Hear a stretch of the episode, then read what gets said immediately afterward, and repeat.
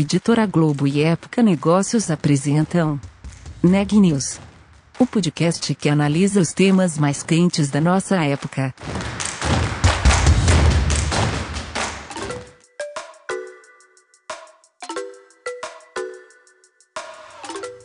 Oi pessoal, tudo bem? Meu nome é Renan Júlio e está começando mais um Neg News, nosso podcast com uma cobertura especial da pandemia do novo coronavírus.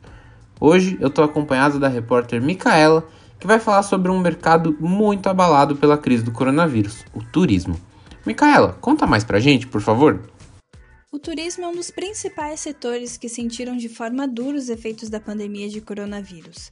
Segundo um novo relatório da Conferência das Nações Unidas sobre Comércio e Desenvolvimento, a indústria global desse segmento pode ter mais de 1 trilhão de dólares em perdas em 2020 e até 3 trilhões e 300 mil dólares caso as restrições de viagens internacionais persistam até março de 2021. Com a diminuição da disseminação do coronavírus em alguns países, o setor já mostra sinais de retomada, principalmente em países do hemisfério norte. Dentro desse cenário, um dos serviços que devem sentir a mudança do comportamento dos viajantes, já em curto prazo, é o seguro viagem. Segundo a empresa Assist Card, a tendência é que a segurança e a saúde sejam as maiores preocupações do consumidor no futuro pós-Covid. Eu conversei com Alexandre Camargo, Country Manager da Assistcard Brasil, sobre as mudanças do mercado de turismo em razão da pandemia. Vamos ouvir a entrevista. Como a pandemia impactou a Assistcard, né? Quando vocês começaram a sentir os efeitos da pandemia? Logo após a declaração de pandemia em 11 de março, o primeiro efeito claro sobre a indústria do turismo foi o cancelamento das viagens.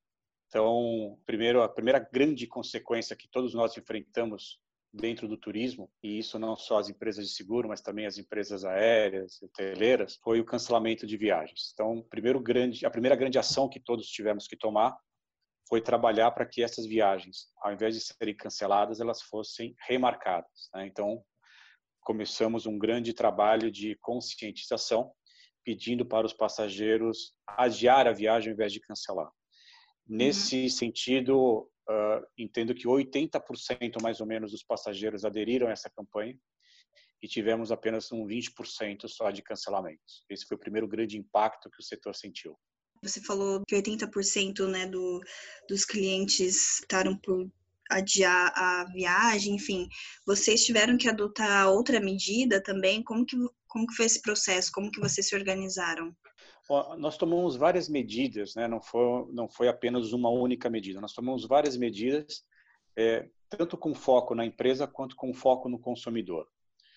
É, com relação a foco no consumidor, é, como você sabe, as empresas de seguro de forma geral, não só na área de viagens, mas em todas as áreas hoje, em todos os ramos de seguros, elas têm uma cláusula de exclusão de cobertura por pandemia. Então, quando se decreta uma pandemia, as empresas de seguro se veem desobrigadas a seguir dando cobertura. Uhum. E no caso do viagem, isso aconteceu não só no Brasil, no mundo todo. Eh, todas as empresas de seguro eh, seguiram esta cláusula e passaram a não dar cobertura para Covid-19. Uh, a Ciscar tomou uma decisão contrária ao mercado. Como nós somos uma empresa de assistência, há 45 anos só trabalhamos com assistências, não faria sentido não dar assistência no momento em que o planeta mais precisa de assistências.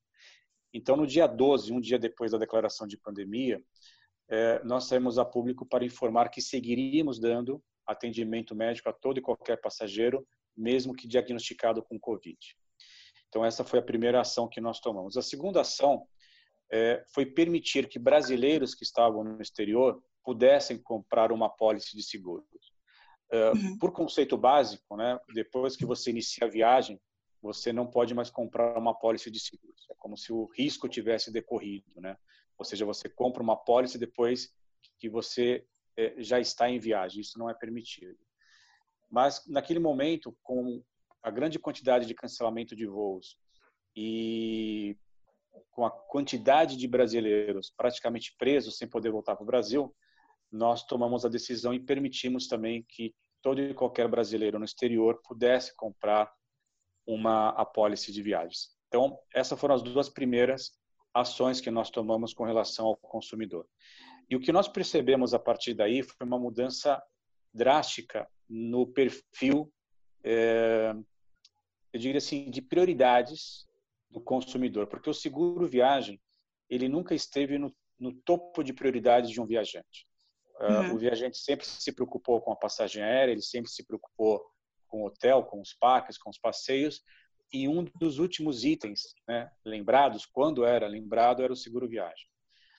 E a partir desse momento, nós começamos a perceber que todos os passageiros que já estavam em viagem e que ainda não tinham seguro, a primeira decisão que eles tomaram foram comprar um seguro. Então a gente percebeu a partir daí uma grande mudança no perfil. O seguro viagem passou a ser um produto que entrou definitivamente no topo de prioridades do viajante. Uhum. E teve alguma diferença no, no aumento dessa demanda, apesar é, das viagens estarem canceladas, né? Teve algum, algum volume maior na demanda nesse sentido?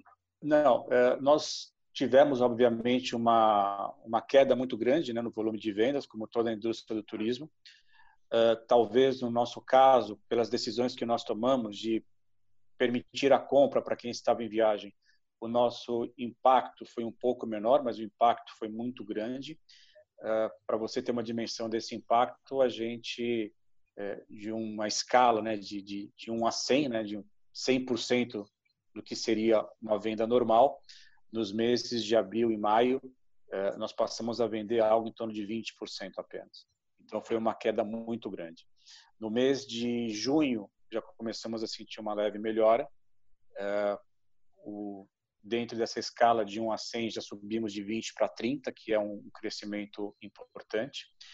Mas o que a gente percebeu também foi que, ao valorizar a compra do seguro, o viajante passou a valorizar também o tipo de cobertura que ele passaria a comprar. Aquelas pessoas que compravam seguro né, antes da pandemia, normalmente elas eram guiadas pelo preço. É, e, nessa, e nesse sentido, se compravam produtos com baixas coberturas médicas. Hoje, um uhum. produto ideal no mercado são, são produtos de 60, 150 mil dólares de coberturas médicas. E até aquele momento, o padrão era você comprar produtos de no máximo 30 mil dólares. Poucas pessoas compravam produtos com mais de 60 mil dólares de coberturas médicas. O que nós passamos a perceber a partir desse momento, principalmente com relação aquelas pessoas que adiaram as viagens é que no momento em que elas começaram a remarcar as suas viagens e pediam para a gente revalidar a data do seguro, elas pediam também para mudar a cobertura. Então, grande parte é, daquelas pessoas que tinham coberturas de até 30 mil dólares pediram para mudar as suas coberturas para coberturas acima de 100 mil dólares. Então, o que a gente uhum. percebe é que houve uma grande valorização da saúde, uma grande valorização do bem-estar. Hoje um viajante ele está realmente é, preocupado, né, além do, do seu pacote aéreo, da sua estadia no hotel, ele também está preocupado com a sua saúde e com o seu bem-estar. Uhum. E, Alexandre, além da, da reabertura das fronteiras né, nos outros países, é, permissão de voos, quais outros sinais de retomada do setor que, que você vê hoje? Você, você disse que em junho é, o cenário já, já deu uma melhorada, né? As pessoas já já estão começando a remarcar as viagens ou já remarcaram, né? Então queria que você falasse um pouco sobre isso. O grande impulsionador desta retomada é, será sem dúvida nenhuma, em primeiro lugar, a disponibilidade aérea então, no primeiro momento, uh, os viajantes que tinham viagens marcadas, eles cancelaram as suas viagens porque os voos foram cancelados. Uh, e no segundo momento, porque as fronteiras foram fechadas. O que a gente começa a perceber agora é que já existe um plano de retomada das companhias aéreas. Grande parte das companhias aéreas que operam no Brasil, essas companhias já começaram a abrir novamente os seus sistemas para reservas. Algumas dessas companhias voltam a operar no mês de julho, outras companhias voltam a operar no mês de agosto, e tendo a possibilidade já de reservar voos, os viajantes começam a reprogramar os seus planos de viagens. O segundo aspecto será a reabertura de fronteiras. Nós acabamos de receber a informação de forma oficial que a Europa, no primeiro momento, não, não reabrirá fronteiras para alguns países, inclusive para o Brasil. Então, isso pode frear um pouquinho o ritmo desta retomada, mas, de qualquer forma, nós acreditamos que essas viagens vão acontecer, se não para a Europa, para outros destinos que eh, estão permitindo a entrada de brasileiros. A gente prevê, no primeiro momento, um fluxo muito grande de brasileiros para a região do Caribe. Eh, essa sempre foi uma região muito forte, além de Estados Unidos e Europa, a região do Caribe sempre foi muito forte. E como o Caribe vem reabrindo sem restrições, à medida que as companhias aéreas forem confirmando seus voos para essas regiões caribenhas, eh, tenho certeza que qualquer passageiro que tinha planos de viagem internacional, eh, grande parte desse volume de pessoas vai manter o, o, o seu plano. Uhum. E queria saber também qual, qual que é o tamanho da operação da Ciscard no, no Brasil. Vocês também tiveram que se, se readequar, é, adotar o home office? Como, como que vocês se organizaram? A Ciscar é uma empresa global. Nós estamos presentes com escritórios em mais de 74 localidades no mundo todo. É, e por ser uma empresa global, nós começamos e tivemos que começar a tomar algumas medidas um pouquinho antes é, da decretação de pandemia e do problema todo chegar no Brasil. É, como nós temos operações na Ásia e na China, mais precisamente, nós já enfrentamos esse primeiro problema de colocar toda a equipe em home office lá na China. Temos operações na Europa e quando a, o coronavírus se espalhou para a Europa e atingiu a Itália, nós também tivemos que, que, que nos preparar para colocar as nossas operações de Espanha em home office. Então, para nós foi é, um processo, na verdade, que começou com a China, depois foi para a Europa e quando definitivamente espalhou para a Europa, ali já acendeu a luz amarela que nós tínhamos que preparar a empresa em todos os países que nós operamos para trabalhar em home office. Então, quando tivemos que tomar a decisão no Brasil, é, nós já tínhamos toda uma cadeia de decisões e de procedimentos a serem adotados.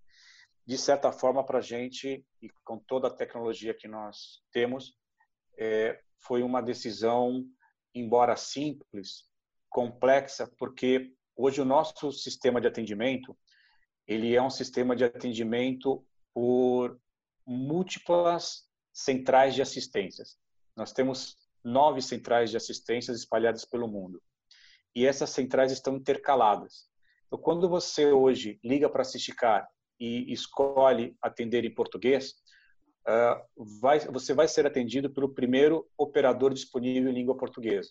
E esse uhum. operador pode não estar no Brasil. Então, quando nós tivemos que colocar todos em home office, nós tivemos esse desafio tecnológico de seguir com esta operação neste mesmo padrão. Então, foi uma decisão, eh, de certa forma, muito bem planejada, mas não menos difícil. Mas em uma semana nós conseguimos colocar todos em home office. Eh, no Brasil, especificamente, nós temos aproximadamente 160 funcionários, no mundo todo, mais de 1.300 funcionários. E hoje tanto os brasileiros quanto todos os nossos 1.300 funcionários seguem em home office e no Brasil, pelo menos, nós temos previsão de seguir em home office até o final de julho. Não pretendemos voltar eh, antes de julho, ou pelo menos até entender que, do ponto de vista de, de segurança e de saúde, a gente realmente possa voltar. Uhum. Alexandre, você falou anteriormente também sobre opção né, dos consumidores por planos, né, por tipos de, de seguros com maior abrangência, né, de, de cobertura, enfim. Eu queria que você falasse, se você pudesse destacar algumas tendências que você vê é, tanto para o comportamento do consumidor, né, tanto para as empresas do setor nesse futuro pós-Covid. O que, que você acha que essa pandemia aí vai, vai transformar é, tanto no consumo, tanto para as empresas também? Olha, de forma geral, uh, o planeta todo vai passar por uma recessão que vai afetar vários segmentos. Uh, eu particularmente acredito que o setor de viagens ele vai sofrer um pouco mais nessa retomada, não em função propriamente da Covid. Não, não acredito que as pessoas eh, e os brasileiros deixarão de viajar por conta da Covid. É, claro que existe a preocupação em você subir num avião, claro que existe a preocupação de você cruzar um oceano passar sete, oito horas dentro de um avião. Mas eu acho que a maior preocupação nesta retomada, ela vai ser com a questão financeira também, né? É, o impacto que essa que essa recessão vai trazer para o mundo todo e para o Brasil. Na medida em que as pessoas possam viajar, eu acredito que o novo normal ele será viajar com segurança. Então, eu imagino que as pessoas deverão escolher destinos que tenham protocolos de segurança, que estejam menos expostos à Covid. É, e esse, inclusive, é um ponto que me faz acreditar que quem tiver a oportunidade de viajar para um país qualquer vai viajar. Não existe nenhum país hoje com uma situação tão difícil do ponto de vista de epidemia como o Brasil. Né? Então, se hoje você tiver a oportunidade de viajar para um país onde a pandemia esteja muito mais controlada, não tenha dúvidas que do ponto de vista financeiro, se você tiver condições, você vai viajar. Uh, do ponto de vista de seguros, não tenho dúvidas também que uh, seguro viagem passará a ser um item como já está sendo nesse momento, um item de grande preocupação dos viajantes. Quem viajava com sem seguro, com certeza agora vai colocar o seguro dentro das suas prioridades. Mas também acredito que não serão uh, todos os planos que atenderão a esta ansiedade dos consumidores. O que a gente percebe nesse momento é que existe uma, uma tendência né, na compra de seguros com algumas características. Então, uhum. quando alguém liga para Ciscar para pesquisar sobre seguro, antigamente ligava para pedir preço. Essa era, era a tendência antes da Covid. Queria se fazer uma cotação, queria saber qual era o custo-benefício. Nesse momento, a primeira pergunta que todos fazem é se o seguro cobre Covid. Acho uhum. que a uhum. primeira preocupação hoje deste novo viajante é comprar um seguro que efetivamente cubra Covid. Então, essa vai ser uma tendência. A segunda tendência que a gente começa a perceber escutando os nossos clientes que, que hoje eh, ligam para as nossas centrais é a questão de atendimento.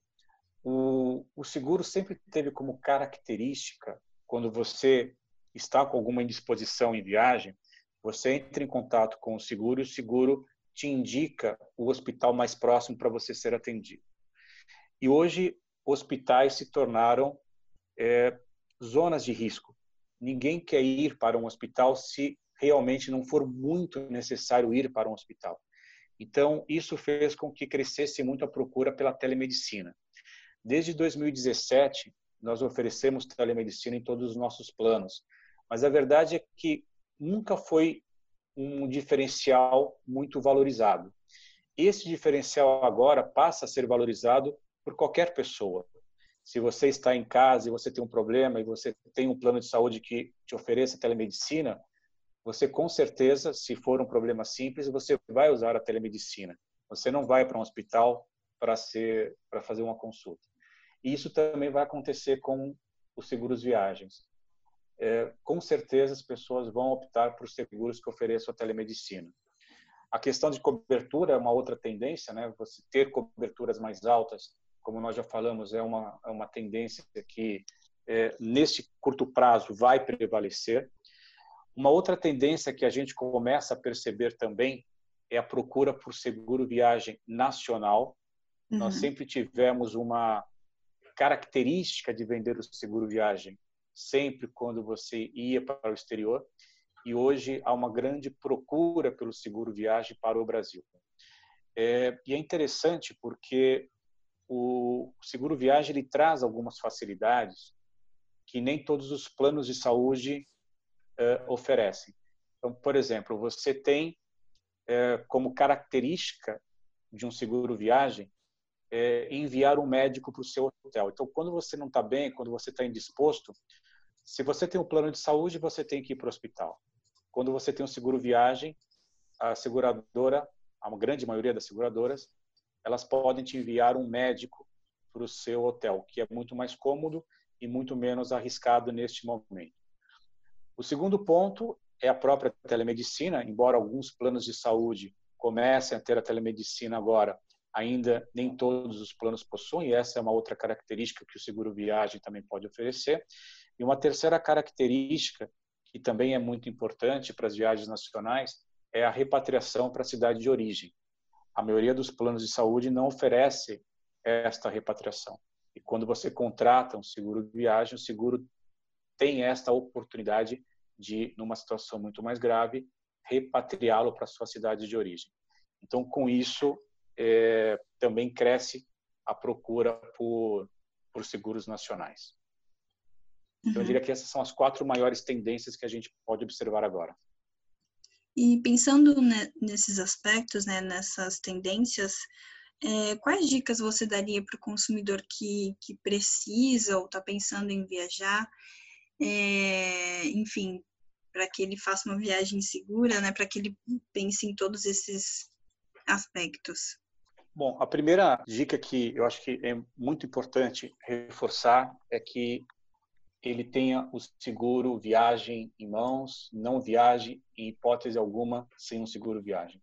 E essa dica vale inclusive também para quem é, é portador de cartão de crédito e alguns cartões de crédito oferecem é, o benefício do seguro na compra da passagem.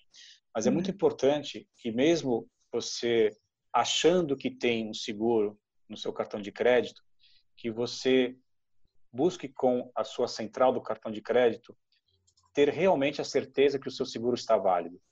Porque, primeiro, que o seguro não é válido para todas as categorias de cartão.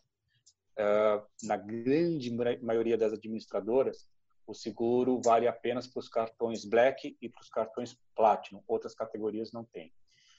Uh, um detalhe importante também que, que vale ressaltar é que quando você viaja, para você ter esse seguro com cartão de crédito, você tem que comprar a sua passagem aérea com o cartão de crédito, senão você não tem direito ao seguro.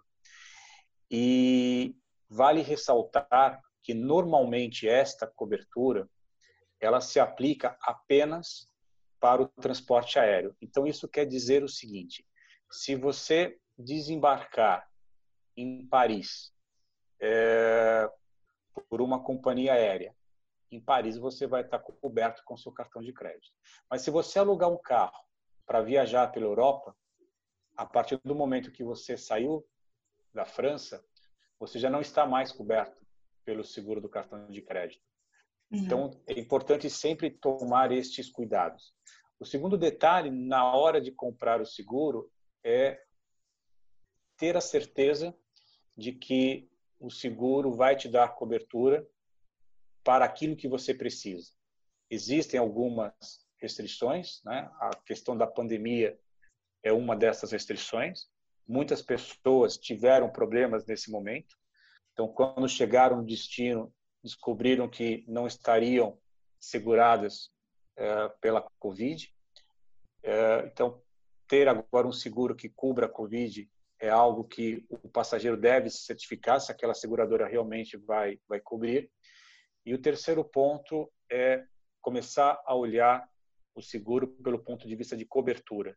Então, evitar coberturas muito baixas. Coberturas hoje abaixo de 60 mil dólares são coberturas que não atendem uma internação prolongada. E a COVID, ela demanda, nos casos de internação, ela demanda internações muito prolongadas. No nosso caso, por exemplo, como nós seguimos dando cobertura para a Covid, nós vivemos essa experiência. Nós tivemos, até o mês agora de junho, cerca de 50 atendimentos por Covid. Desses 50 atendimentos, 22 foram é, tiveram a necessidade de internação.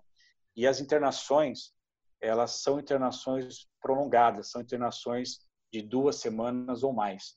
Então, um seguro hoje, vou te dar um exemplo, o Tratado de Schengen né, sempre é, estimulou ou, a, a, contratação de seguros é, de 30 mil euros. Então, uhum. o brasileiro sempre se acostumou, quando viaja para a Europa, compra um seguro de 30 mil euros. Nesse momento, o seguro de 30 mil euros não é recomendado para nenhuma viagem, nem para a América do Sul. Então, que no momento que você vai comprar um seguro, que você busca um seguro com uma cobertura médica, preferencialmente acima de 60 mil dólares. Notícia do dia. O governo anunciou a prorrogação do auxílio emergencial por mais dois meses como forma de minimizar os transtornos financeiros causados pela pandemia do coronavírus. Apesar do anúncio, ainda existem 8 milhões de pessoas na fila à espera do resultado de uma análise para receber o benefício, mesmo passados 80 dias do início do programa. Outras 2 milhões de pessoas dependem de reanálise pelo Ministério da Cidadania. Os dados foram divulgados nesta quinta-feira pela Rede Brasileira de Renda Básica. E as contas públicas devem fechar este ano com um déficit de 828,6 bilhões de reais. O valor corresponde a 12% do nosso PIB. A previsão foi divulgada hoje pelo Ministério da Economia e o resultado é pior do que estava projetado anteriormente, que era um déficit de 9,9% do PIB.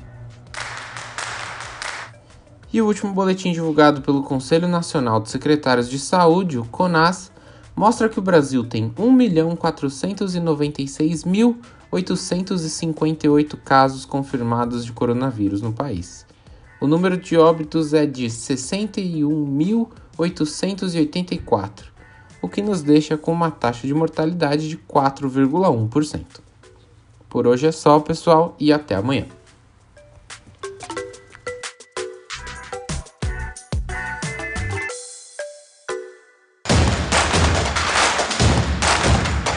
Esse podcast é um oferecimento de Época Negócios. Inspiração para inovar. Não deixe de conferir nossos outros podcasts. Presidente Entrevista Presidente. The Office. E os negócios da nossa época. Ouça, acompanhe, compartilhe. Vamos fazer deste podcast o nosso ponto de encontro.